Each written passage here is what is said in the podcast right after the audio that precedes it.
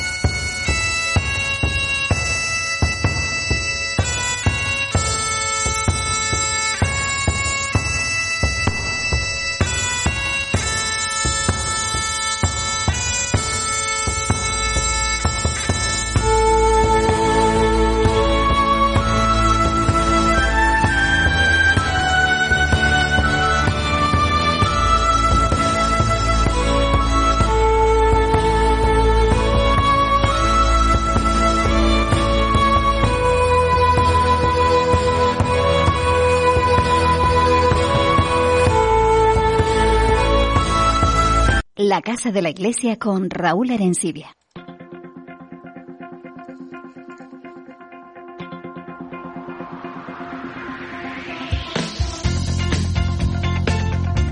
En la entrevista de hoy en la Casa de la Iglesia contamos con Cristina Saborido del área de vivienda de Cáritas Diocesana de Canarias. Gracias por estar con nosotros, Cristina. Hola Raúl, gracias a ustedes, como siempre. Lo primero, Cristina, para que la gente se sitúe, ¿cuál es la labor del área de vivienda de, Caritas? ¿Qué hacen ustedes?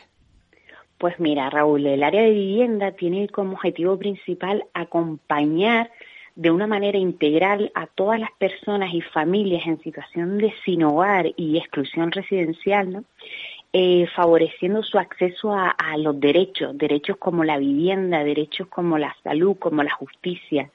El derecho a la vivienda ha sido reconocido por las Naciones Unidas como un derecho humano, entonces ahí va enfocado nuestra área en la lucha de defender este derecho y que las políticas públicas pues puedan poner el enfoque ¿no? de las personas más vulnerables de nuestro sistema y de nuestra sociedad en general. Eh, ustedes cada año desde Cáritas se organiza la campaña de personas sin hogar. Mm, Cristina, ¿qué se pretende con la campaña?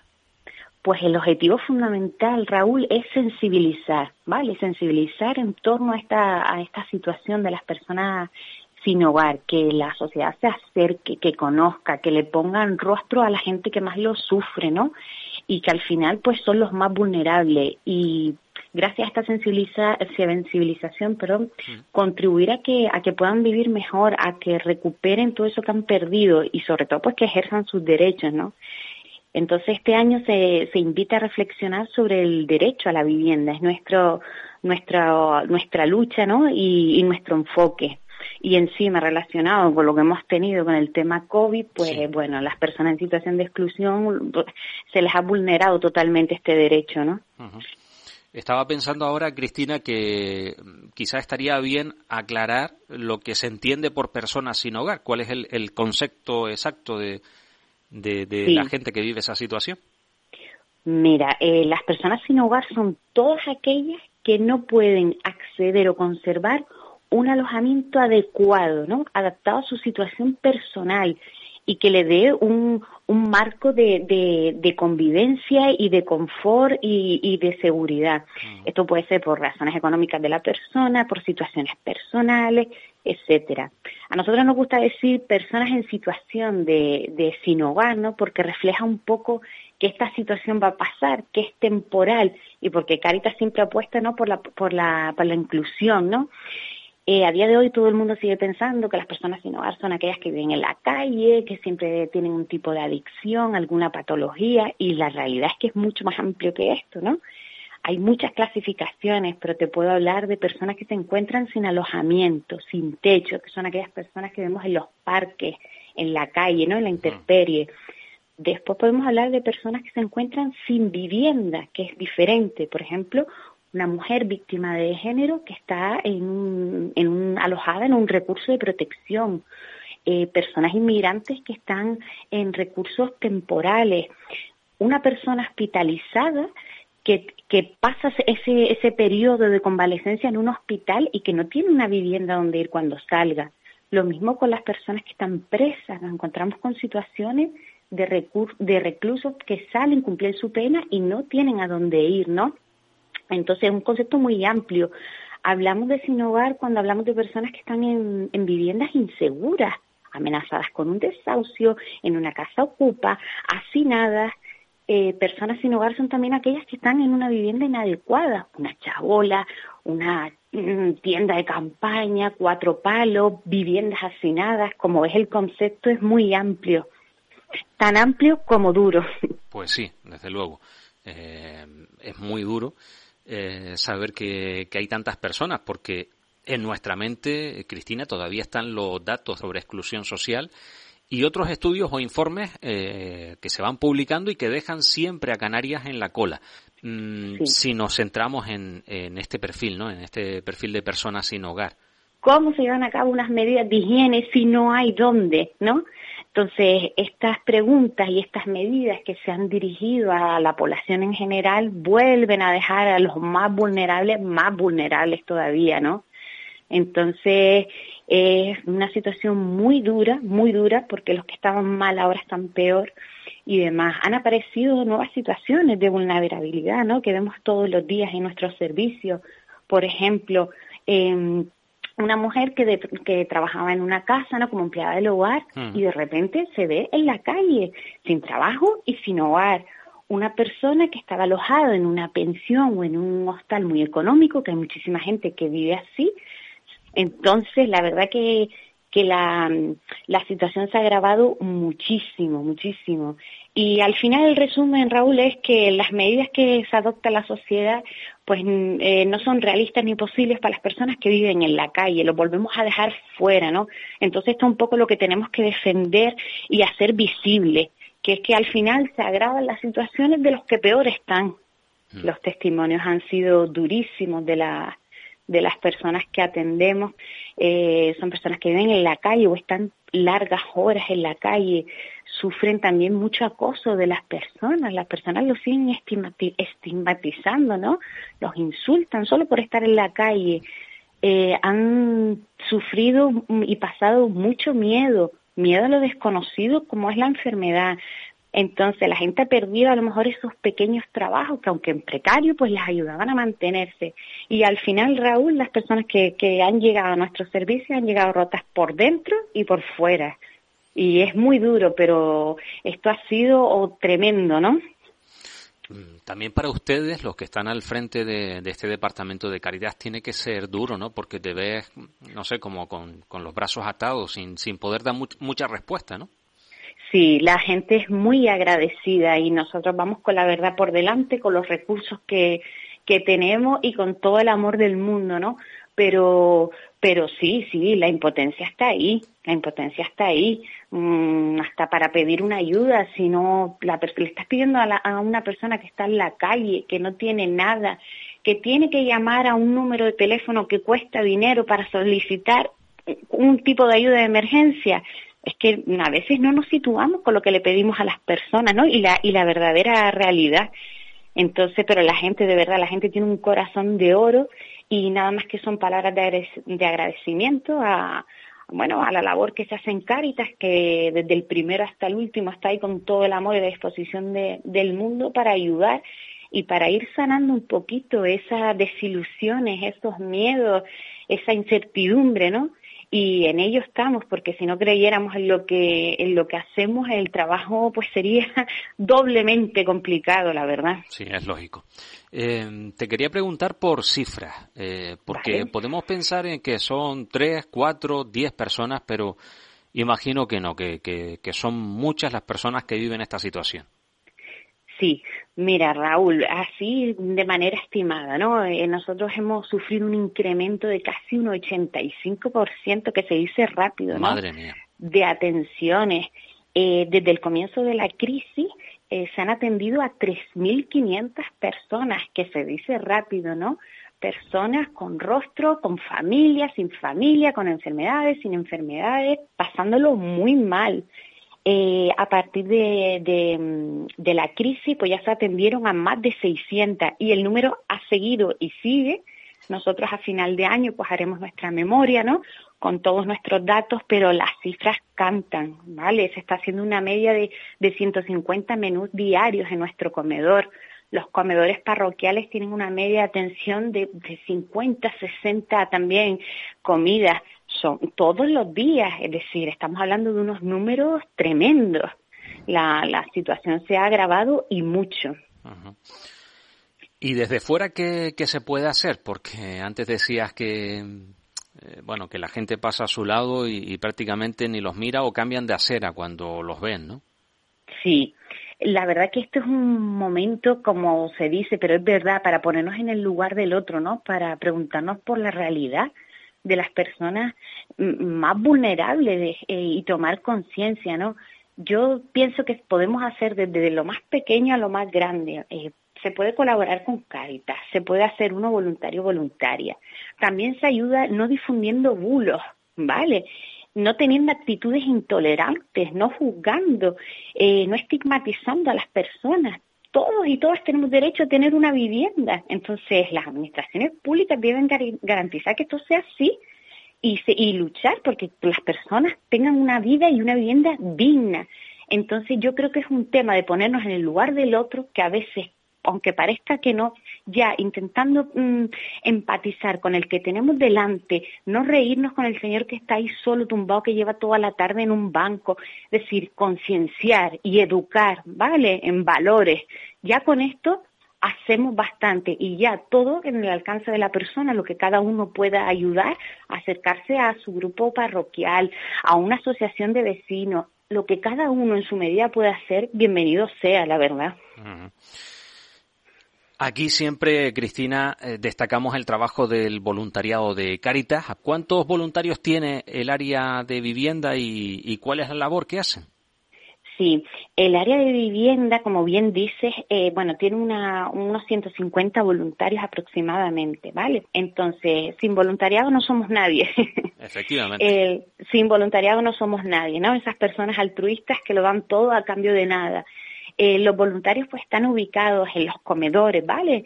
En el comedor de servicios generales, en la avenida Escalerita, en los comedores de Santo Domingo, en el comedor de San Pedro, en el comedor Caipso. Eh, después también están ubicados en las parroquias. Tenemos voluntarios en administración, voluntarios, es decir, los voluntarios están en todo. y la verdad que sin ellos pues, pues nuestra labor pues no sería la misma, la verdad. Desde luego. Mm, ¿Y qué tiene que hacer alguien que nos está escuchando? Mm, siente una sensibilidad especial por, por hacer ese trabajo. Eh, ¿Qué tiene que hacer? ¿A dónde se tienen que dirigir? Pues mira, Raúl, hay dos vías muy sencillas. O bien ponerse en contacto con Servicio General de Cáritas, ¿vale? En el teléfono 928 25 17 40 y explicar pues lo que la persona quiera, ¿no? O mandando un correo electrónico a través de nuestra web, que es www.caritas-canarias.org. Por una vía u otra nos va a llegar su demanda, bien si se quiere hacer voluntario, bien si quiere colaborar con X donación, lo que sea, a través de ahí mm, nos va a llegar. Vale, entonces pues los animo a que a que investiguen sin miedo, sin compromiso, que seguro que, van a obtener una respuesta de su de su agrado. Y si la colaboración es económica, eh, más o menos lo mismo, ¿no? Lo mismo. Ahí eh, a través de nuestra web hay directamente un formulario por si quieren hacer algún donativo o bien llaman al mismo teléfono 25 17 40 928 y preguntan por el departamento de administración, bien que se quieran hacer socios o simplemente una donación puntual X que bienvenida será y, y, que se va a agradecer, la verdad. Que también gracias a los socios, que también mantienen mucho, la verdad. Claro. Pues, Cristina, ha sido un placer hablar contigo, mm, animarte a ti y a los voluntarios a que sigan trabajando pues con, con esas personas que tanto necesitan de, de la sociedad. A veces solo con, con un saludo o con preguntar si necesitan algo ya estamos haciendo muchísimo. Sí, señor. Muchísimas gracias por el espacio, la verdad. Y corroboro tus palabras. Hacemos a veces mucho con muy poco y no nos cuesta nada. Tenemos que ir en esa línea. Mm, muchas gracias. Gracias, Cristina. Hasta la próxima. Chao. Hay muchas personas sin hogar que tienen mucho que decirte. Estoy tan cerca que no me ves. Nuestro objetivo es que toda persona viva con dignidad y con todos los derechos. ¿Y tú qué dices? Di basta. Con el compromiso de todos. Nadie sin hogar. Sí es posible. Caritas. Nuestra radio es una herramienta de evangelización. A través de la emisora diocesana transmitimos las misas, los rosarios y otros espacios de oración. Cada mes afrontamos el pago del mantenimiento de las antenas. Ayúdanos con la cantidad que puedas. Gracias por tu ayuda.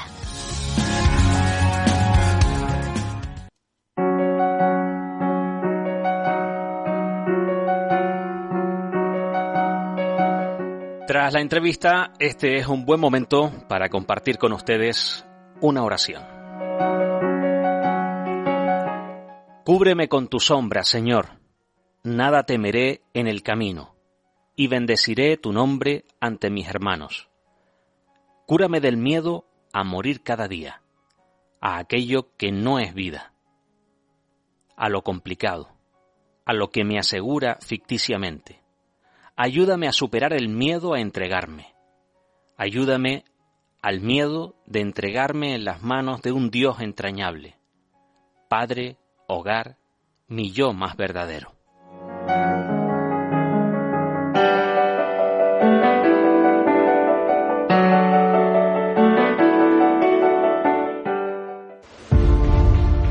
El Papa Francisco nos dice que necesitamos medios de comunicación capaces de construir puentes, defender la vida y abatir los muros, visibles e invisibles, que impiden el diálogo sincero y la comunicación verdadera entre personas y comunidades. Este es uno de nuestros objetivos cada día. Emisora diocesana. Sentimos la radio.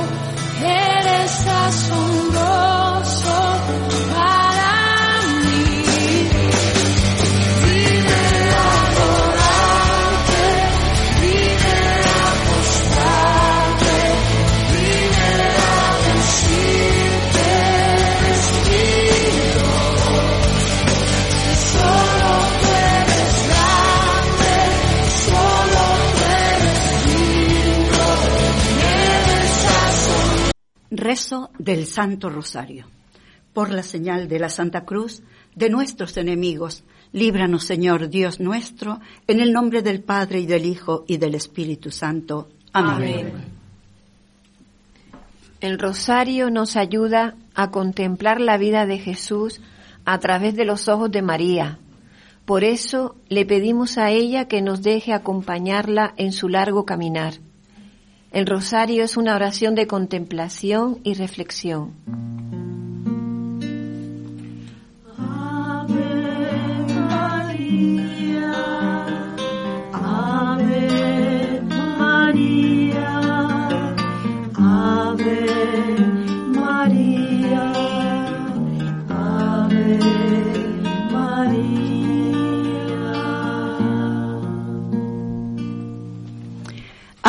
De contrición.